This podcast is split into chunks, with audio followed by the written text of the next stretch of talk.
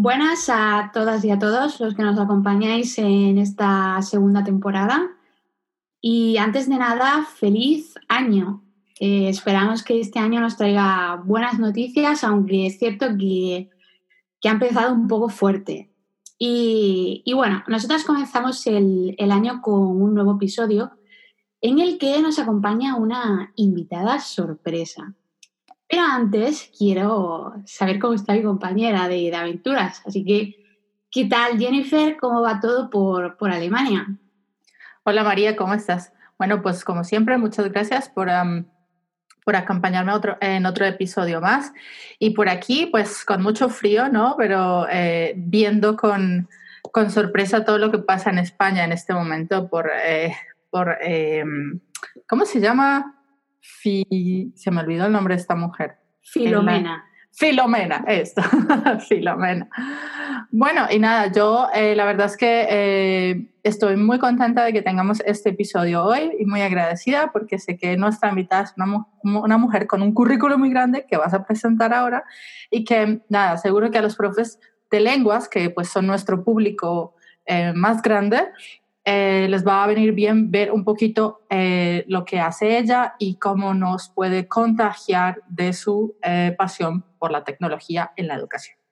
Así que, adelante. ¿Quieres decir quién es nuestra invitada? Porque voy a presentar la primera de manera formal y luego tú de manera un poco más cercana. Así que no sé si quieres descubrir el misterio. bueno, el misterio es, bueno, hoy tenemos a Ingrid Mosquera. Ingrid, bienvenida. Muchas gracias, chicas. Es un placer estar con vosotras. Pues eh, bueno, eh, hemos descubierto ya el, bueno, el misterio, empezamos el escape room, ¿no? Que sabéis que, Jennifer es especialista. Y, así es, estamos con, Ingrid Mosquera, que es un placer. Y muchos eh, de los que nos escucháis la conoceréis por sus charlas educativas en, su canal de, YouTube. Y, bueno, es profesora contratada, doctor en, en la UNIR. y bueno, eh, buscando un poquito más de, Ingrid, hemos descubierto que es experta en, didáctica, TIC, y, bueno, creo que podréis imaginaros un poco eh, que la charla tan interesante que vamos a tener con, Ingrid, porque además eh, algunas de sus líneas de investigación están relacionadas con la enseñanza online, las herramientas digitales y el aprendizaje activo. Por tanto, mm, tanto su formación su experiencia y la labor con la que hace eh, con el claustro virtual es extraordinaria. Así que no sé, Jennifer, qué piensas, pero yo creo que la entrevista que nos espera ser enriquecedora, mm, pero yo creo que de 10, ¿no? Yo es que también estaba sorprendida al leer la, la, biografía. Como siempre queremos que nuestra, nuestros invitados, nuestra invitada en esta ocasión, nos eh, de una perspectiva pues más informal de lo que es tecnología, educación y cómo se ve ella. Como siempre tenemos unas preguntas que hemos realizado previamente y voy a, contar un poquito pues lo que ha escrito nuestra invitada.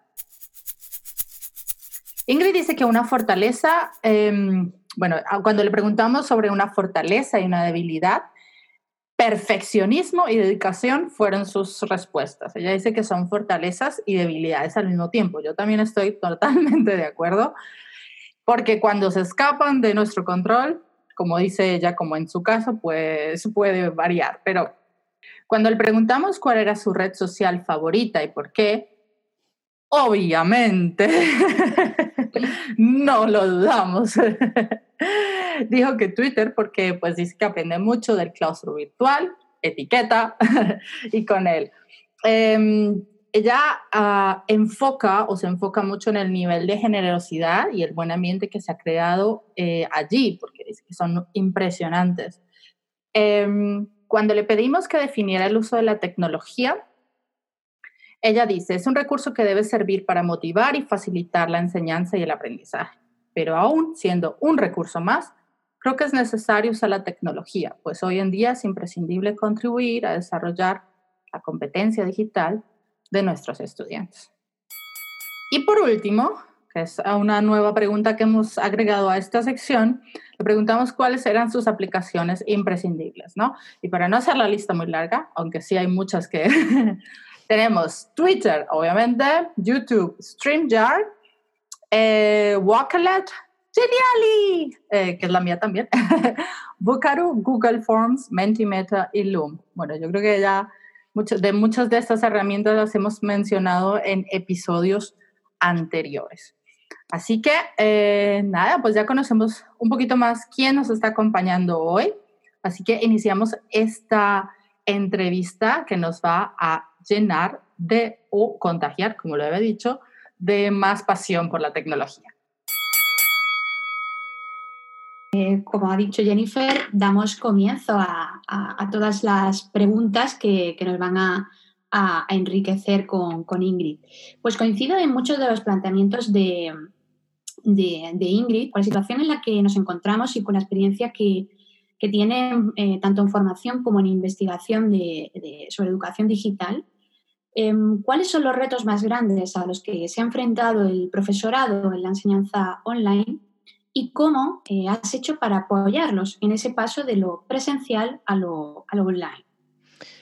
Bueno, chicas, pues yo entiendo que, esta pregunta viene relacionada con, el paso obligado que tuvieron que dar los profesores en, un momento dado, ¿no? Y que se encontraron de repente, pues, delante de una pantalla en vez de tener a los niños delante. Y eso, sin duda, pues, fue el primer shock.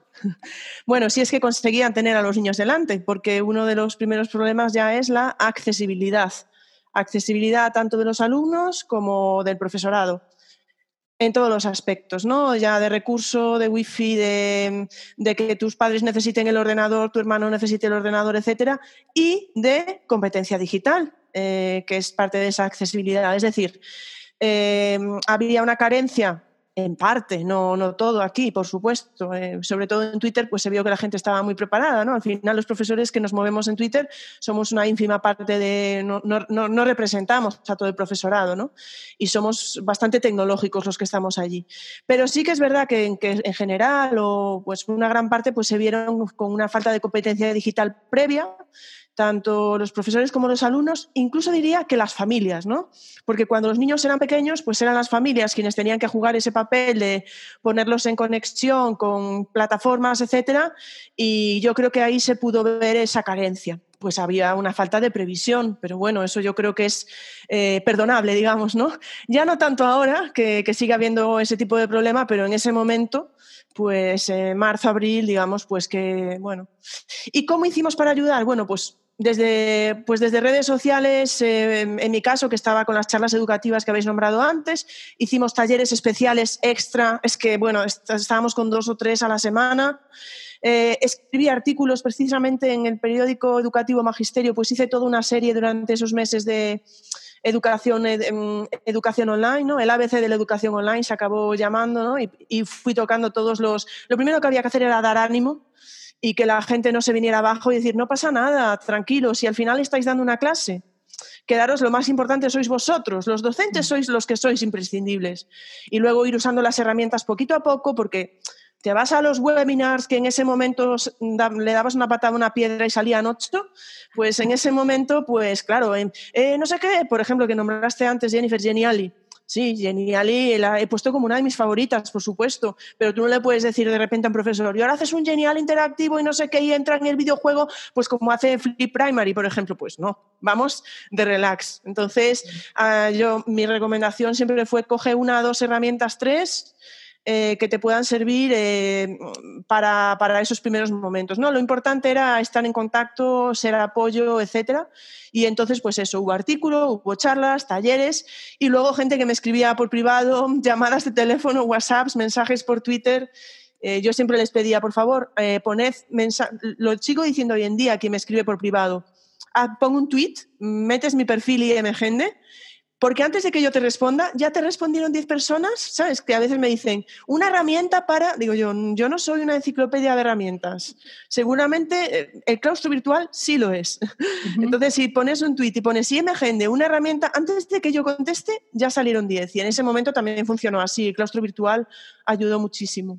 Eso que nos estás contando, los retos de accesibilidad, competencia digital, em, nos llevaron mucho a reflexionar en que muchos lo sabían, pero muchos otros no, y muchas instituciones, muchos encargados de, planear todo esto de las, de las clases online, em, intentaron poner a un mismo nivel la educación presencial y la online. Y sabemos que pues eso no es posible, ¿no? Ya después de tantos meses, de tantas experiencias, está más que comprobado. desde tu perspectiva y de lo que has compartido con otros docentes, cuéntanos cuáles son esos aspectos en los que más se diferencia una clase online, grupal, de una presencial. O sea, dejemos las clases online one-to-one fuera por un momento, sino enfoquémonos en grupos, que digamos que es el reto que, a los que se ha, al que se ha enfrentado la mayoría de, de docentes. Sí, efectivamente. En el fondo es cambiar nuestras clases, que puedes tener 25 alumnos en clase, o si somos de universidad, pues puedes tener 100 o los que sea que tengas, ¿no? Y de repente, pues los tienes al otro lado de la pantalla. Eh, yo creo que aquí hay eh, muchas consideraciones a tener en cuenta, ¿no? Por un lado, eh, en relación a los alumnos, em, algo que cambia es la soledad. Están solos en casa. Y eso yo creo que es muy poco motivador, em, es diferente y hace necesario eh, trabajar mucho esa motivación, la autorregulación y la autonomía. Porque tú no es lo mismo que mm, tú le digas a tus alumnos, venga, poneros a escribir lo que sea en clase.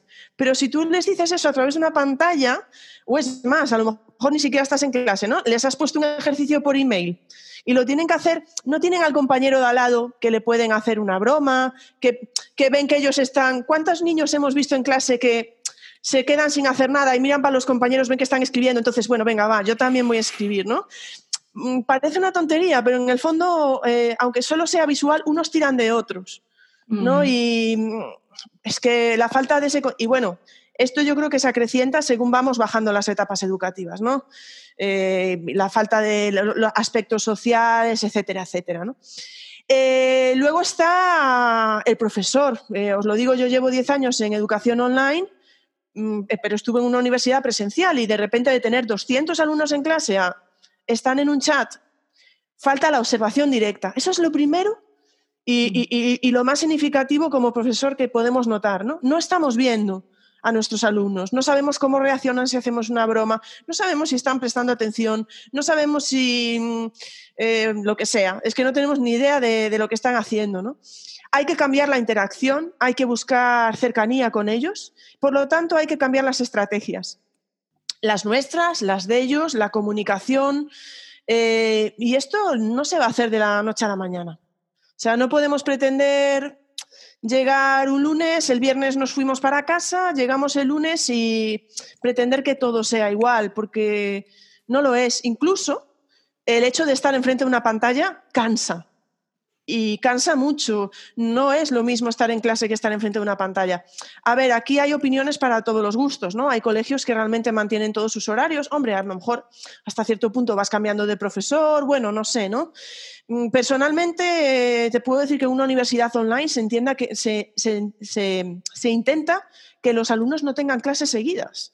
A ver, en una universidad puedes estar hablando de clases de una hora, de dos, pero sí que intentas que los alumnos no tengan clases seguidas porque es muy agotador para alumnos y profesores. Y lo sabemos nosotros los que vamos a formaciones o eh, nosotros mismos, ¿no? Cuando vamos a formaciones ahora webinars, llega un momento que tu capacidad de atención, por muy interesante que sea, se habla muy poco de la atención focalizada, ¿no? De cuánto somos capaces o en qué medida somos capaces de atender y prestar atención a diferentes temas. No se tratan temas como en las pausas, por ejemplo, cuando tenemos cursos intensivos, em, el hecho de que se puedan parar, ir a traer algo, no sé, cosas así, también se deberían incluir en esas, en mi, en, mi opinión, en esas eh, formaciones. Probablemente queda mucho por investigar ahí.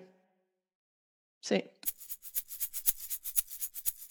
Pues bueno, totalmente de acuerdo con, con vosotras y con lo que ha dicho Ingrid, ¿no? Cuando estamos en una pantalla hay que hablar de pausas activas, hay que, tratar de, estrategias y de, interacción, ¿no? La comunicación es diferente. Y, bueno, es cierto, eh, Ingrid, que trabajas con metodologías activas. Y aquí nos gustaría recordarle a nuestros oyentes el premio que obtuviste a la mejor experiencia innovadora en educación superior de la UNIR con la siguiente propuesta construyendo nuestra propia metodología docente. Y entonces, eh, quizás eh, ¿podrías hacernos un pequeño resumen de, lo que fue esta propuesta y, también contarnos de qué manera las metodologías activas transforman el aprendizaje en un contexto online? Pregunta, pregunta compleja. Vamos a empezar por, por, el premio, que fue efectivamente en 2019 el premio de Simo, que, bueno, la verdad me hizo, mucha ilusión, que además una universidad online, eh, ¿no? porque una experiencia en una universidad online pudiera, ser galardonada con ese premio. Eh, todo parte desde, desde, aunque el premio fue el año pasado, em, al final, como estaba diciendo, todo es gradual. Eh, cuando empiezas a dar clases en una universidad online ya hace 10 años, pues vas viendo que tienes que buscar métodos para buscar cercanía. Y bueno, empezaba con... Y, bueno, y, uno de y una de esas maneras es usar la tecnología, herramientas digitales pues iba buscando herramientas digitales gratuitas y a partir de ahí salió lo de canal de YouTube de herramientas digitales básicas para docentes. Al final todo es un círculo y unas cosas van nutriendo a las otras, ¿no? Entonces, em, pensaba que también, como yo doy clases de didáctica en infantil, primaria y secundaria, estoy formando a docentes y creía que el desarrollo de mi competencia digital era necesaria para el desarrollo de la competencia digital docente de mis estudiantes y de aquella manera que ellos se lo pudieran transmitir luego en clase a sus alumnos. Una manera de hacerlo pues, fue creando como pequeños retos. En principio eran cosas muy pequeñitas que le sumaban 0,1 puntos en la nota final, etcétera, pero claro, si sumas 0,1 puntos es un reto individual. Eh, lo que yo quería es que fueran retos colectivos, colaborativos. Entonces, es tan simple y lo puede hacer cualquiera como crear un foro. Yo creé un foro escrito, de los típicos foros escritos de toda la vida, y les iba planteando retos, pues cinco o seis retos dependiendo de la asignatura, cada reto relacionado con un número determinado de temas, con un espacio de tiempo y en el que pedía la participación de un número X de personas.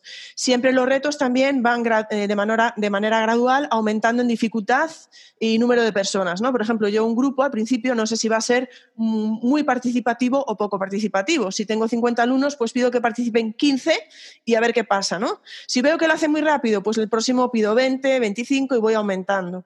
Y lo mismo con las herramientas que les mando usar, ¿no? Les digo, pues, eh, pues un X personas tienen, usando estas herramientas, les suelo dar un abanico de herramientas para dar un poco más de accesibilidad y que puedan usar las que bueno, pues se sientan, puedan sentir un poco más cómodos y puedan escoger, pues tienen que crear algo, ¿no? A partir de ahí. No solo, de esa manera, no solo conocen la herramienta, sino que también lo que tienen que crear está relacionado con los temas implicados en el reto.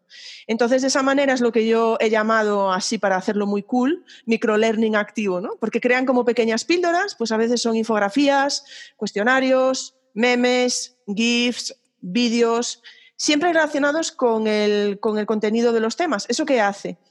Para mí, yo siempre digo, al crear tú esas píldoras, tienes que masticar el contenido porque para hacer una, para hacer una infografía de una manera un poco para condensar el contenido en una infografía, pues tienes que ver el contenido y masticarlo, ¿no? Como digo.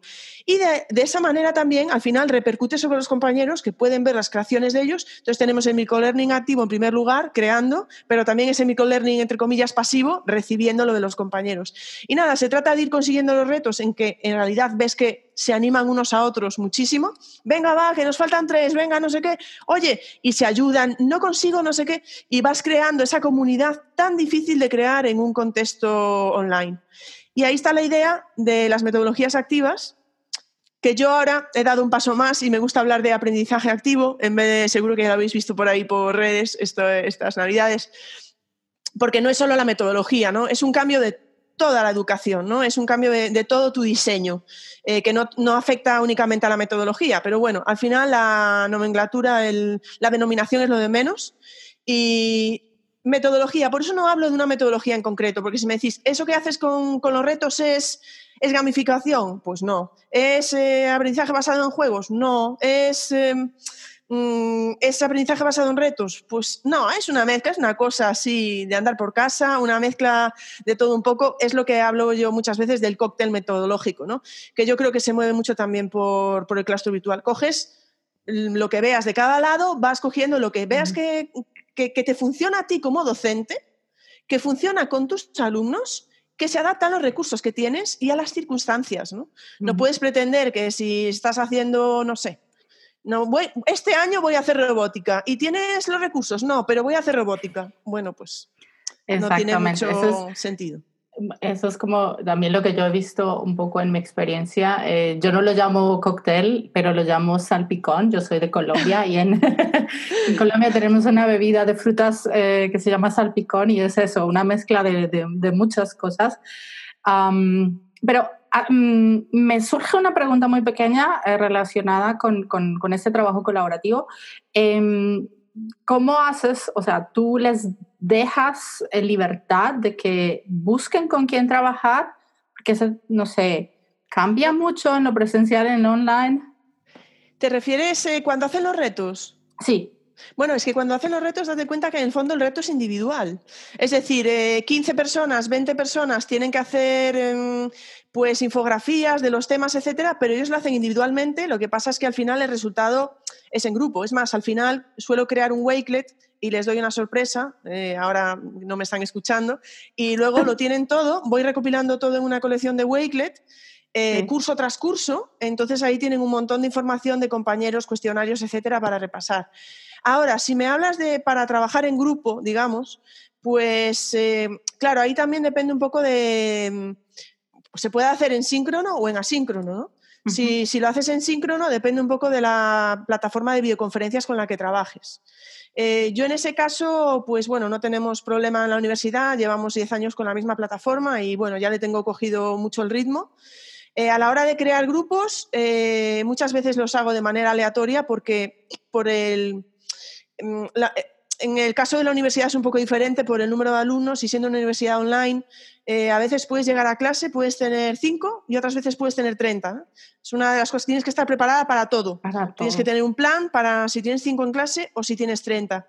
Y para trabajar en asíncrono hay muchísimas herramientas que, mm. que te lo permiten, ¿no? Pues mm. desde lo más sencillo como puede ser un Google Docs, a otras ya pues una propia colección de Wakelet, un Padlet, eh, etcétera, etcétera. ¿no?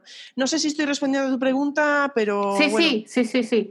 Ahora que hablas de herramientas y eso, se me ocurre también que, por ejemplo, eh, Flippity tiene esa, esa opción cuando estás trabajando en asíncrono. en la que tú en una hoja Excel pones, pues crear los grupos y luego ellos lo pueden ver bueno, no sé. Sí, hay muchísimas, la verdad, bueno, y, lo que no sabremos, porque es que cada día sale algo más. Flipgrid también tiene muchísimas posibilidades de trabajo y vosotras que estáis hablando de lenguas, ¿no? Pues bueno, supongo que Flipgrid ahí ya se abre un mundo. Bueno, y ahora pasando de, un poco de las metodologías activas o aprendizaje activo, como lo has, como lo has llamado, em, una de las partes esenciales para nosotros los docentes, para aprender de todo eso, para empaparnos y, empezar a, entender mucho lo que funciona en mi clase y en otras clases. Vamos a pasar a las redes sociales, específicamente pues a, Twitter. Pues, una de tus, de, tus, pues, de tus líneas de investigación son las herramientas digitales, como lo sabemos en Twitter, allí compartes información y conocimiento, eh, pues obviamente, como también lo mencionamos, para que todos piensen más que uno, muchas cabezas pueden lograr más que uno cuando tenemos dudas. Em, las redes sociales son buenas, pero no siempre es así. Mm, ahora mi pregunta que, que, para ti, ¿cómo podemos o de qué manera se puede usar esta red social como buen docente, ¿no? Para crear, por ejemplo, un buen play, ¿no? Para hacerlo como parte de nuestro play. Pues mira, la verdad es una pregunta difícil, porque es verdad que ahora mismo pues estoy un poco de moda. Yo, por ejemplo, he subido así los seguidores y todo eso. Y si se me pregunta cómo lo he hecho, por ejemplo, no lo sé. Eh, realmente yo creo que es un trabajo de mucho tiempo. Es verdad que unas cosas van llevando a las otras, como digo, van nutriendo. Bueno, sí que lo sé, en gran parte yo creo que mucho viene de las charlas educativas, ¿no? Muchísimo, ¿para qué mm. nos vamos a engañar? Eh, no, no, es no es mérito mío, es mérito de las charlas y de, los invitados que generosamente vienen, ¿no? Pero Twitter, mm, a ver, mi recomendación siempre a mis alumnos es hazte un Twitter. ¿Quieres aprender? Vete a Twitter. Es verdad eh, que está Telegram muy fuerte, creo que también está muy fuerte temas educativos en Instagram, pero bueno, yo digo, a mí no me da la vida, yo porque hay gente que me insiste en meterme en esas redes, me encantaría, pero creo que no las tendría bien atendidas, entonces pues eh, me quedo en Twitter y ya está. Es verdad que Twitter tiene un lado más oscuro y que a veces nos salpica eh, te salpica o directamente o indirectamente, ¿no? Porque pues hay perfiles que, aunque no se dirijan a ti, pues ves cosas que hasta por compañeros te hacen un poco de daño, ¿no? Em, es un poco inevitable. Bueno, hay gente que decide bloquear, simplemente silenciar ciertas conversaciones y eh, supongo que por salud mental. Yo por ahora en ese sentido no, no he tenido que hacerlo, intento no meterme en charcos. Eh, bueno, hay que ver cada uno cómo quiere llevar su Twitter. Son decisiones que tienes que tomar, ¿no? Tu Twitter va a ser solo educativo, vas a compartir cuestiones personales, vas a meterte en cuestiones eh, políticas, vas a yo creo que todas las opciones son válidas eh, y todo va a depender de cómo seas tú, quizá, incluso de tu personalidad y de tu endereza mental, que seas, capaces de, que, seas capaz de aguantar lo que te pueda venir o, no puedas. ¿no? Yo creo un Twitter para construir, no para destruir. Yo, por ejemplo, yo soy de las que cuando no estoy de acuerdo con algo, no digo que sea la única opción, ¿eh? pero es la que yo tomo. Cuando no estoy de acuerdo con algo, simplemente no lo, no lo comento. Eh, no, no, no, entro a, valorar o, a veces me, me, ponen mi nombre muchas veces para compartir cosas, pero si yo no acabo de verlo, pues no lo comparto, eh, simplemente, ¿no? Que, o bueno, que la gente que me esté escuchando, por favor, a veces no lo comparto porque me llegan tantas notificaciones que se me escapan. Entonces, de verdad, yo intento ver eh, todo lo que me llega, todo lo que me mandan de mensajes, todo, pero a veces es una, una cantidad tan grande pues que hay notificaciones que ya no, me llegan a saltar, etcétera, ¿no? Pero creo que me estoy yendo por las ramas. En todo caso, es que para mí el claustro virtual, Twitter, es donde está, es el play. ¿Qué es el play? Play. Bueno, ya sé que el play son más cosas, pero es que en Twitter sacas eh, la parte de play de herramientas, sacas la parte de play de relaciones, sacas el aprendizaje informal. Es que yo tengo colecciones enteras de Wakelet hechas de mensajes de Twitter todo tweets, tweets, tweets, eh, herramientas, artículos eh, más, eh, digamos, académicos. Es que está todo ahí, yo de verdad, y es un claustro virtual generoso, abierto, positivo, de apoyo, incluso pues cuando a un compañero pone, pues he dado positivo y ya están todos, bueno, venga, no sé qué, ánimo. No sé, yo a, mí me parece, sueno, sonaré tontita y cursi, no sé, pero a mí me parece muy bonito lo que se ha creado en Twitter. Sería la palabra. No, para nada, yo también lo veo. Sí, yo también estoy de acuerdo, es decir, en las redes sociales cada uno toma o se crea su identidad, ¿no? También digital. ¿Sabéis? Perdona que te interrumpa, en ese sentido, eh, lo que sí que me gusta es compartir lo de los demás también.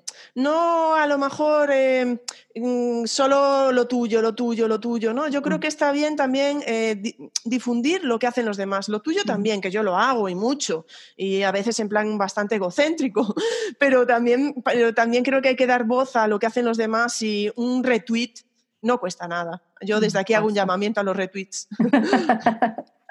vamos, a hacer, vamos a hacer eh, etiqueta topic trending de este, de este episodio. Red tweet forever. Pues continuando en la, en la misma línea de, herramientas digitales y tecnología educativa, em, hemos hablado antes que, que, Ingrid es experta en, enseñanza, aprendizaje online y, y en TIC.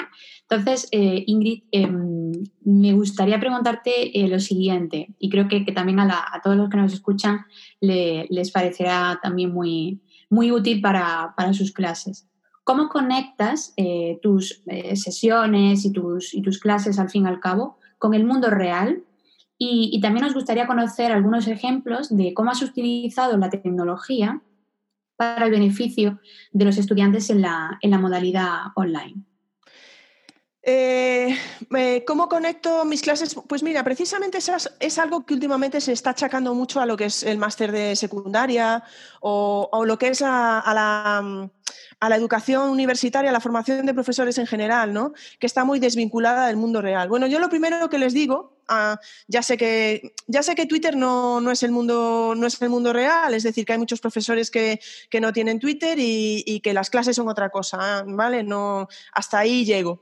Pero sí les recomiendo que se hagan Twitter, que sigan a profesores en activo, que van a aprender de lo que hacen en su clase, de cómo lo hacen, porque hay otra cosa que hacen los profesores en Twitter mucho, y es que también cuentan los que, lo que les sale mal no solo cuentan lo que les sale bien. Y eso es muy importante, ¿no? Entonces yo les recomiendo que vayan a Twitter, que sigan a profesores. En mis clases introduzco algún hilo de Twitter eh, hay profesores que tienen hilos buenísimos explicando pues, qué han hecho en clase, lo que les ha funcionado, lo que no. Y yo en alguna clase presento algún, algún hilo, lo leemos juntos, lo vemos. Eh, también, por supuesto, les invito a que vayan a las charlas educativas.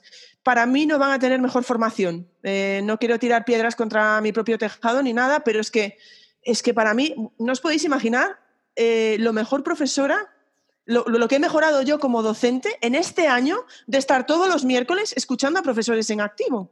Todos los miércoles, porque al final no hay que olvidar, los profesores que estamos en la universidad, estamos en la universidad, ojo, pero si estamos hablando de cómo formar a profesores de infantil, a profesores de secundaria, a profesores de primaria, a profesores de FP, mejor no desvincularse de esas etapas y tener la, la máxima conexión con ellos que sea posible. Entonces, eh, yo lo puedo hacer a través de, pues en mi caso, de Twitter, oye, cada uno que lo haga como quiera, y, y las charlas educativas. Y yo le digo, id a mis charlas y preguntad a esos profesores, preguntadles a ellos, ¿no? Y luego también quiero que duden de los apuntes. Yo cuando en mis clases les hablo de teorías o pues lo que se está hablando ahora, ¿no? Oye, no, las inteligencias múltiples ya no, los estilos de aprendizaje ya no. Pues si tienes unos apuntes que tengan algo de eso, yo les digo, oye, esto ya hay muchos que dicen que no es así, ¿eh? Yo no les presento una teoría y esa teoría va ahí eh, a lo más alto y ya está, no. Les quiero que duden de los apuntes y siempre les pregunto, ¿estáis de acuerdo con esto que acabo de decir? Sí, pues yo, porque muchas veces ponen siempre, digo yo, siempre, nunca. Ese tipo de siempre, nunca, suele haber muchas excepciones a esas cosas, ¿no? Y bueno, yo creo que, ¿cómo ayuda la tecnología a todo esto? Pues eh, como hablábamos simplemente con Twitter, a través de YouTube, etcétera, y, y, bueno, yo creo que en gran medida más o menos ya te he respondido, porque bueno, las, las tecnologías usan a, conectarnos con la realidad también. Es decir, es más, durante el confinamiento me escribió alguna antigua amiga, alguna antigua alumna, digo amiga, pero alguna antigua alumna y me, me comentaba, gracias Ingrid, porque gracias a ti estoy dando las clases, por todos los retos que hicimos y las herramientas. Y mi clase no es de TIC, es de didáctica. De didáctica. Pero bueno, no dejo de introducirlo y me alegro que, sea, que le sea práctico para la vida diaria, porque de eso se trata. Bueno, tú has comentado ya muchos aspectos de las charlas educativas de este proyecto que estás llevando a través de YouTube. que, como dijimos, son los miércoles, lo sigues llevando este semestre, lo vas a llevar, em, en donde se tratan diferentes temas como metodologías, experiencias en el aula, herramientas digitales. Em, y nos decías, y si, si no recuerdo mal, que inició durante el primer lockdown, el primer confinamiento cuando más o menos la antes, primera... Antes, en enero. En enero, ya, pero entonces durante el confinamiento como que empezó a coger más fuerza. Sí, durante el confinamiento hicimos eh, talleres extra y eso, ¿no? Para que fuera más apoyo. Las charlas siguieron siendo los miércoles, pero hicimos charlas a mayores. Hemos visto que este proyecto ha tenido gran acogida y, y pues éxito. Em, ¿Cuál ha sido tu clave para que siga siendo así? No sé, ¿cómo haces para planear este tipo de o este proyecto eh, específicamente? ¿Cómo has hecho? Pues mira, pues la verdad, eh, el proyecto, como decía, surgió en enero, porque es verdad que muchos lo vinculan con el confinamiento, pero el confinamiento salieron muchos más, pero este ya lleva desde. Ahora hacemos, hacemos un año precisamente en estas fechas, ¿no? Y bueno, aniversario. La verdad fue, hablando con Dácil González, eh, que fue la primera invitada a las charlas, pues a partir de una conversación en Twitter que surgió la, eh, bueno, pues que, no había, que a ver si explicaba un poco de Geniali, no sé qué, y bueno, surgió así, hablé con ella, me costó mucho encontrar las herramientas, mucho, porque estamos hablando de que yo le dedico tiempo, pero dinero no puedo dedicarle, entonces tenía que ser todo gratuito, ¿no? Y bueno, claro, luego sí que llegó marzo y todo el mundo conocía las herramientas de videoconferencias y tal, pero yo cuando estaba en enero pensando cómo hacerlo, no tenía, no tenía ni idea de, bueno, pues empecé a investigar, etcétera. El objetivo es doble, el objetivo era poder traer a, grandes invitados eh, de estos que tienen muchísimos seguidores, que van a dar charlas y que a lo mejor por tiempo, razones geográficas o incluso a lo mejor económicas, mm, pues muchos de nosotros no podíamos tener la posibilidad de ir a ver. Eh, aunque luego con el, confinamiento casi todos tuvimos posibilidad de ver a muchos de ellos, estábamos todos en todas partes, ¿no?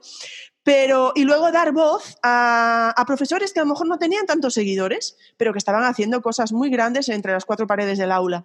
Y ese era, era el doble objetivo ¿no? de las charlas. ¿Por qué ha tenido éxito? Eh, pues mira, por los invitados. Eh, no sé por qué ha tenido tanta acogida. No, no, sabría explicarlo. Me alegro mucho de que así sea. Hay gente que a veces me habla del horario, las nueve y media. Eh, el horario lo di a escoger en, en, Twitter. Tengo que de verdad hacer una captura de pantalla porque la gente me habla del horario y yo digo, si yo lo querría otra hora, si a las nueve y media estoy cansadísima. Pero, pero bueno, la gente lo quiso a las nueve y media y ahora ya es como los miércoles a las nueve y media, yo creo que ya no se puede cambiar, porque es el horario de las charlas. Entonces ya no, yo creo que no lo puedo cambiar. Ya es una tampoco, institución. Claro, son los miércoles a las nueve y media. A veces pienso, a ver qué, qué estrena Telecinco los miércoles, a ver si me va a fastidiar las charlas. Pero bueno, como casi todo empieza a las once de la noche, pues no, no suele haber mucho problema. Y tampoco mi idea es que fuera todas las semanas, porque es muy uh, demanding, muy, ¿cómo se dice? Muy, no me sale la palabra. Demandante. Eh, per, muy, perdona. Demandante. Sí, bueno, yo creo que hay otra, es que me sale la palabra ahí en inglés, no sé si es porque estarás tú en Alemania y me sale ahí. Pero bueno, que Exigente. es mucha... ¿Cómo? Exigente. Exigente, ahí está la palabra. Es muy exigente, ¿no? El, eh, pero la verdad, luego me quedo pensando y digo yo, bueno, la, me ha dado una posibilidad de conocer, porque yo antes de estar en directo hago una prueba con las personas, ¿no? con los invitados, dos días antes, una semana antes, ver que todo va bien. Entonces, a veces nos tiramos una hora hablando en esa prueba. Entonces, me estoy conociendo a todo el claustro virtual de, de arriba abajo y, lo que, y para mí es una formación que he tenido un máster este año. No sé, hay más de 70 charlas grabadas. Wow. Eh, si contamos las charlas offline, hay más de 170 invitados que he tenido la posibilidad de, de conocer de un modo u otro. Entonces, pues eh, nadie ha aprendido más que yo, ni nadie ha sacado más que yo de, de estas charlas. Y bueno. Alumna número uno. sí, eh, efectivamente, la verdad es que, es que sí. Y no sé si estarás de acuerdo, Ingrid, que también eh, es como la, lo positivo de, de, aprender de manera interdisciplinar, ¿no? Porque has tenido compañeros de, de todas las disciplinas de, y eso habrá sido muy enriquecedor, ¿no? Y creativo, ¿no? A la vez, ¿no? Muy motivador. Para mí es que has dado en el clavo, ¿no? Es que yo cuando, por ejemplo, Bea Cerdán o Cristian Olivé publican algo de, de primaria o, o, de secundaria o Azahara, es que aprendes de todo es que para mí hay una cosa que casi todo, todo es adaptable, pero este como eso luego ya dicen, todo es adaptable, qué loca. Vale, pues no digas todo, pues casi todo es adaptable, pero yo de una idea que ponga alguien de infantil o de una idea que alguien ponga de primaria o de secundaria o de FP, yo saco cosas para mí. Uh -huh. Siempre, siempre sacas algo.